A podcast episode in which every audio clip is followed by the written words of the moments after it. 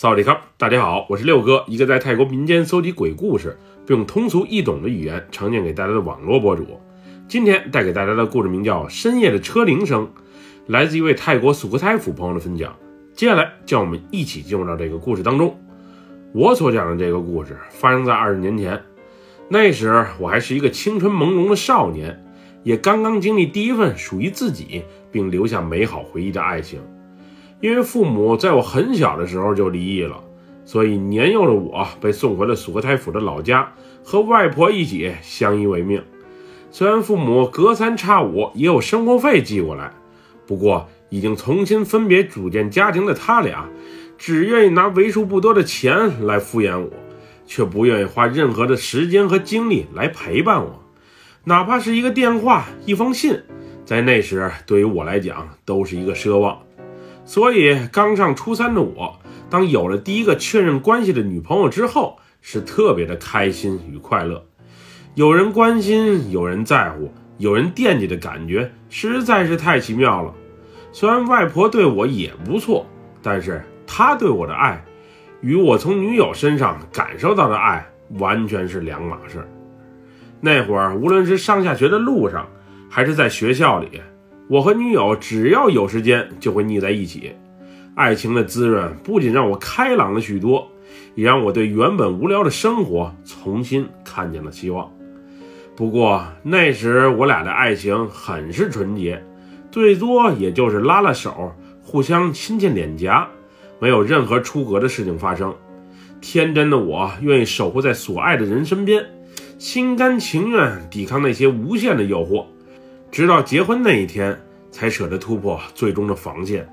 虽然现在看来是那么的幼稚，但当时的我确实是这么想的。我和女友确认关系没多久，就正巧赶上了水灯节。水灯节对于我们这些青年男女来讲，就是本地传统的情人节。虽然手头不富裕，平时外婆给的零花钱也极其有限，但是我还是一点一点攒了些。希望在这个特殊的日子，能给女友一份特别的大礼。原计划我俩在水灯节那天一起结伴，去索克泰府老城区的农翁寺庙会。那里不仅有许多游艺项目，还有卖小吃的。一边吃一边玩，再给心爱的人买些小礼物，一定会给双方留下一份不错的甜蜜回忆。谁曾想计划赶不上变化？因为他家人不知道我的存在，所以我俩单独出游的计划泡汤了。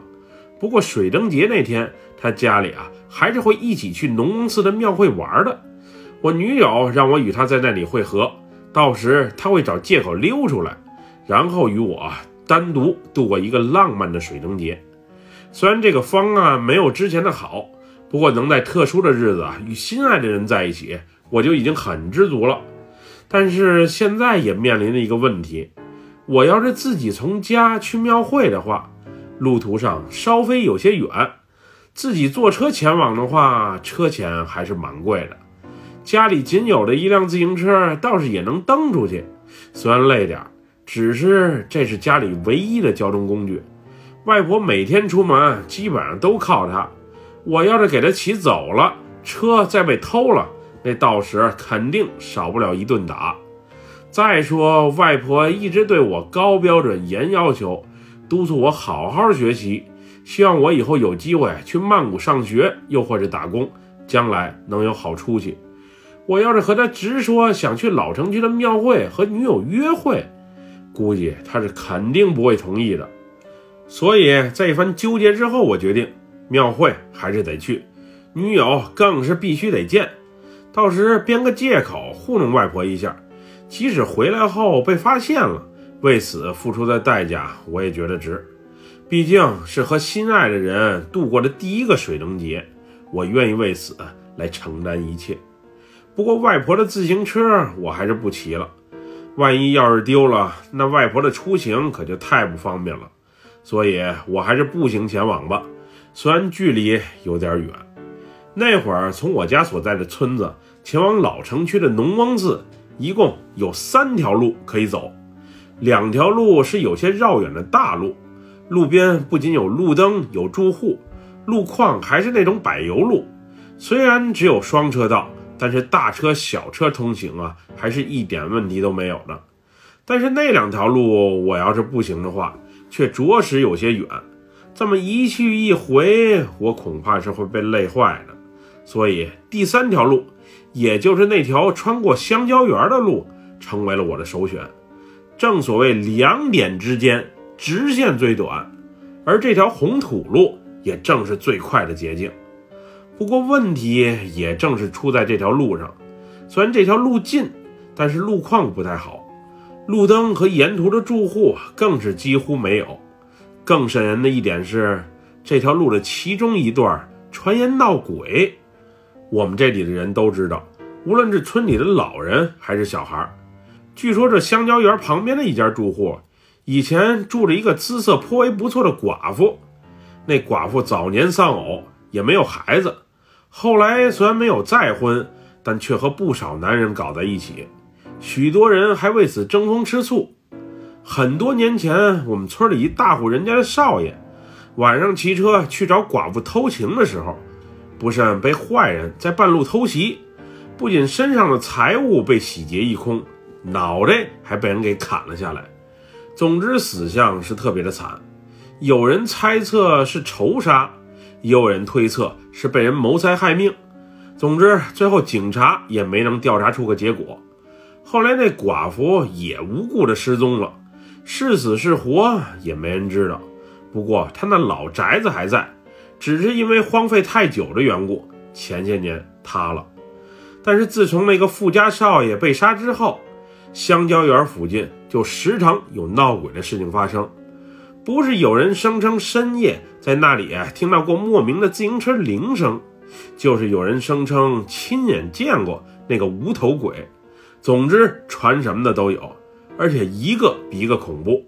所以晚上，尤其是深夜时分，我们是都不敢从那条小路经过的。不过这回我是考虑不了这么多了，为了爱情，这回别说是伸手不见五指的小路了。就是上刀山下火海，我也愿意为此一搏。那天是个周三，放学回来之后的我，先是回家起了个早，换了身衣服，然后借口去同学家做作业，向外婆道别，溜了出来。那会儿出门的时候，我还特意从外婆放钱的抽屉里偷拿了一百泰铢，再加上我平时省吃俭用攒下来的二百泰铢零花钱，我想三百泰铢。足够负担我和女友这个浪漫的节日了。那天出发的时候，太阳还没落山，所以在那条穿过香蕉园的小路上，也不时有摩托车又或者三蹦子经过。虽然这段七公里的路不算短，但是在爱情的鼓励下，憧憬着即将到来的那甜蜜一刻，我感觉没走多会儿就到达了目的地。那个年代也没有手机。所以，我和女友相约在农王寺西边的小门见面，直到太阳下山，月亮都升起来了，我等的都快不耐烦了，女友才姗姗来迟。当时我心里已经做好女友不来的准备了，不过见到他的那一刻，毫不夸张地说，我的眼泪都快激动地流下来了。毕竟在那时，他就是我的全部，他就是我生命中唯一的光亮。与动力。那天，我俩不仅得防着和他家人偶遇，还得抓紧时间好好感受这浪漫的二人世界。虽然我俩在一起最多也就不过一个多小时，不过迷你摩天轮也坐了，射击、套圈等游戏也玩了，小吃也品尝了。我还在庙会的摊位上给他买了一个粉红色的玩具熊作为礼物。虽然个头有些小，但是我感觉他还是蛮开心的。浪漫且美好的时光一如既往的那么短暂。和女友分别的时候，我才猛然意识到，我俩水灯节却忘了一起放水灯。都说一起放水灯能保佑恋人间的爱情啊更加的长久。没放水灯这事儿，不会导致我俩感情有什么变故吧？在回去的路上，我一直在为我的疏忽而懊悔、遗憾着。原本我计划晚上走大路回去。可也许是心中有事儿的缘故，我竟然迷迷糊糊的原路返回了。那时我要再想回大路上去啊，也是有机会的。不过我有点犯懒，再加上也有些累了，于是就想着将错就错，赶紧回家得了。那天的月亮是特别的圆，虽然小路上基本没有路灯，但是在月光的帮助下，能见度还是不错的。当走到传说中的寡妇家附近，也就是常闹鬼的那个区域时，我特意加快了脚步，并且小跑了起来。也不知道是我太敏感，还是一切就是巧合。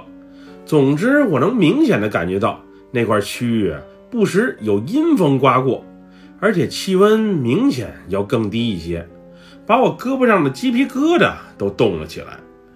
那会儿在密密麻麻香蕉树旁走过的我。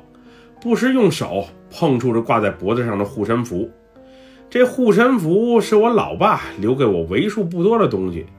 自从我小的时候，这护身符就一直挂在我的脖子上，据说是从我太爷爷那辈传下来的，百年的历史是肯定有了。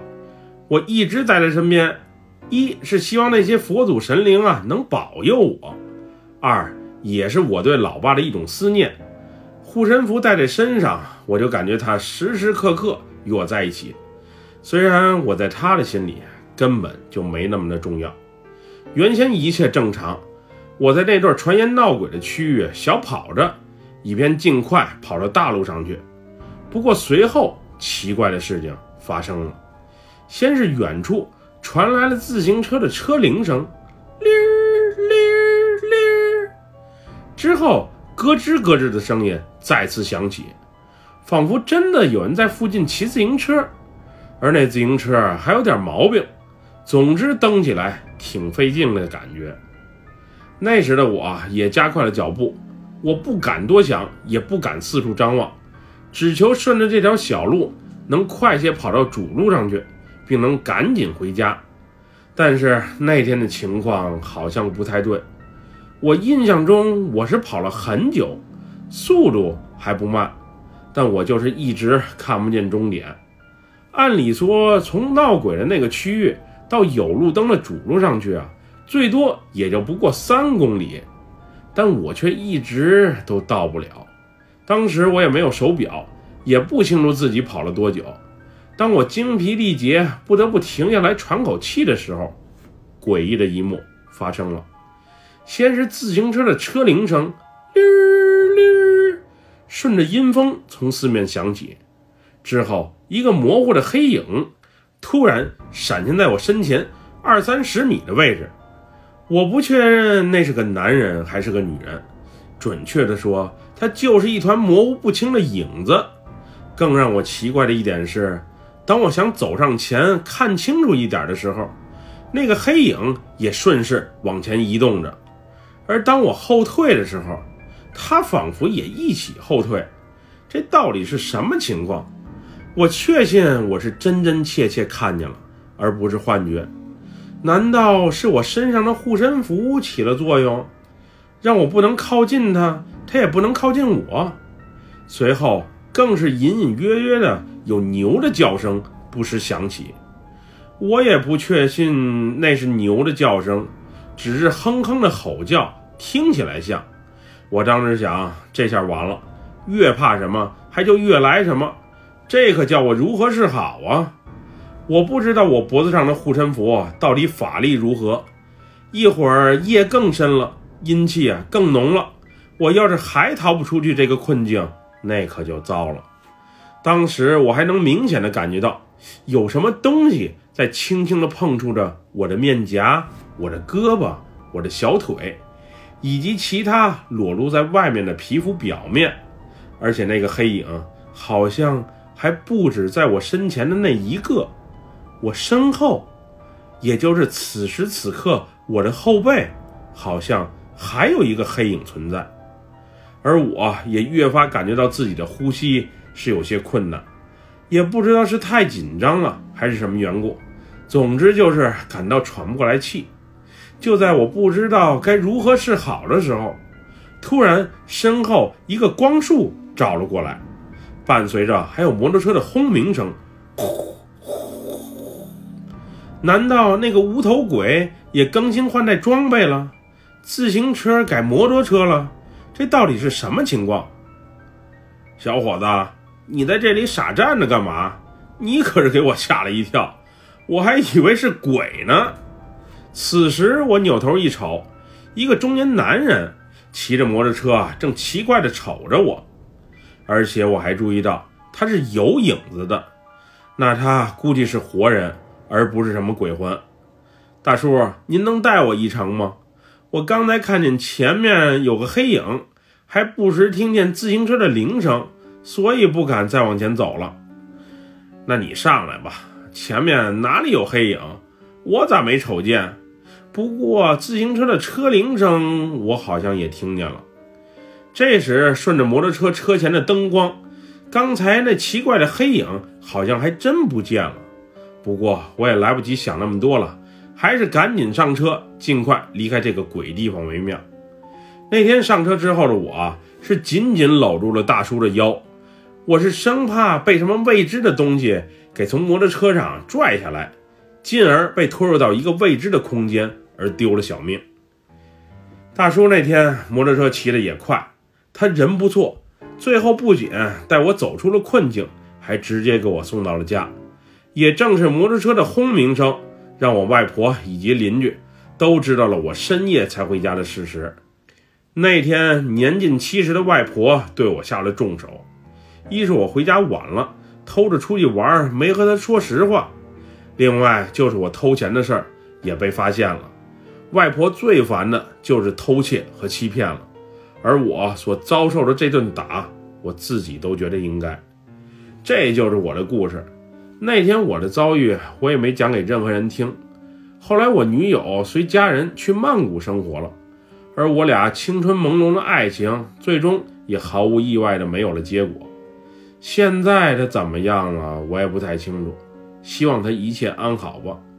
那天我估计就是遭遇了灵异事件，要不是我带着老爸给的护身符，要不是那位好心的大叔救我走出困境，到底会发生什么还真不好说。总之，这世上奇奇怪怪的事情有很多，大家都多注意点吧。本期故事就分享到这里，喜欢六哥故事的朋友，别忘了点赞和关注哟。咱们下期节目再见。么么哒，拜拜，萨瓦迪卡。